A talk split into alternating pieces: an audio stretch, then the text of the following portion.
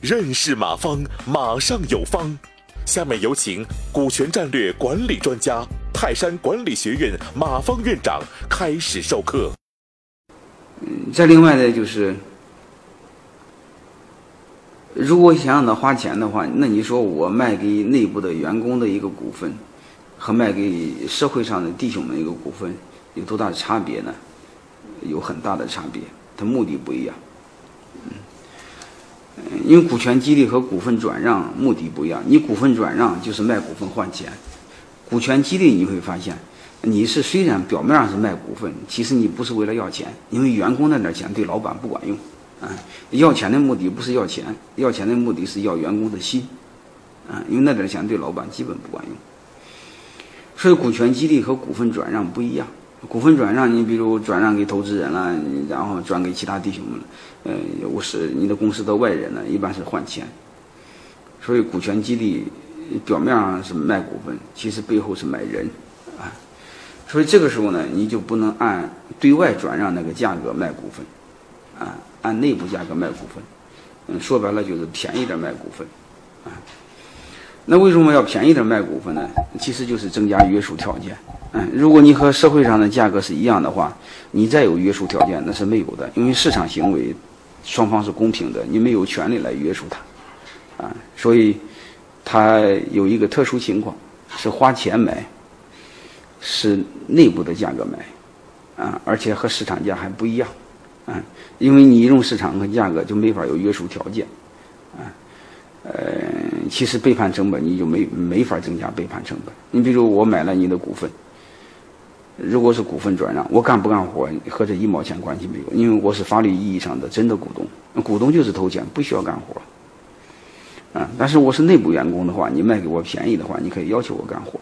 啊，所以大家明白这个弯儿啊。但是另外还有一个特殊情况，就是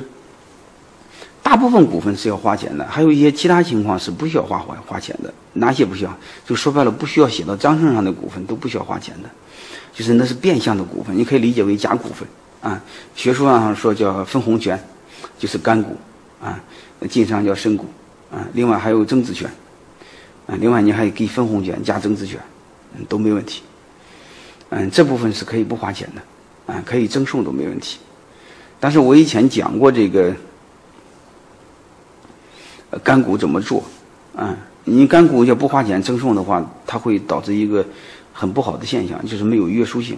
啊，嗯，当然你可以让花钱，也可以用我讲的干股的那些其他的模式来规避干股的弱点，啊，都可以，啊，嗯，大概就这么个意思吧。就是为什么，呃，它是一种买卖，买卖一般是要花钱的，啊，大家记住这回事就是股权激励本质上是花钱的买卖，但是它和股份转让唯一不一样的就是它的目的不一样，啊，股份转让就是卖股份换钱。股权激励表面上是卖股份，本质上是留人啊，让人多干活。嗯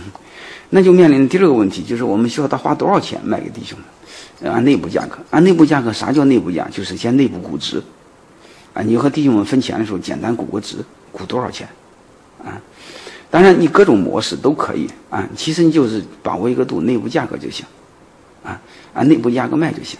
啊。你比如。按正常的情况下，一般是按那个那个净资产。你要卖给投资人的话，是通常是净资产的五倍，啊，你内部价格是按净资产一倍就行，当然你九毛也行，九毛五八毛也行，啊，你净资产的一倍半倍也行，啊，嗯，大概就是这么个逻辑，啊，通常比净资产低一点也行。如果按市盈率的话，卖给投资人，卖给投资人一般是十五倍左右。那你卖给内部弟兄们，你可以卖到三倍，啊五倍，嗯都可以，啊就类似这种，按内部的估值，嗯确定个价格，你企业的估值出来了，价格就就就能定下来，对吧？价格定下来，你就能算出它大概花多少钱，啊，呃，呃，因为为什么要按内部价格呢？和刚才说那个约束条件刚好有对应。啊，第一不花钱没有约束性，第二按市场价格花钱也没有约束性，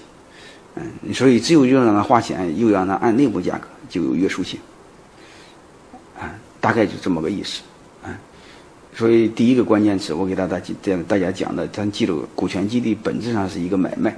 啊，唯一的和正常的股份买、股份转让买卖不一样的就是目的不一样。感谢收听本次课程。如您有更多股权问题，请微信搜索“马上有方”官方公众号。泰山管理学院自二零零七年起开设股权管理课程，每年有上万名企业老板学习和实践泰山股权管理法。泰山股权管理课程激活团队，解放老板。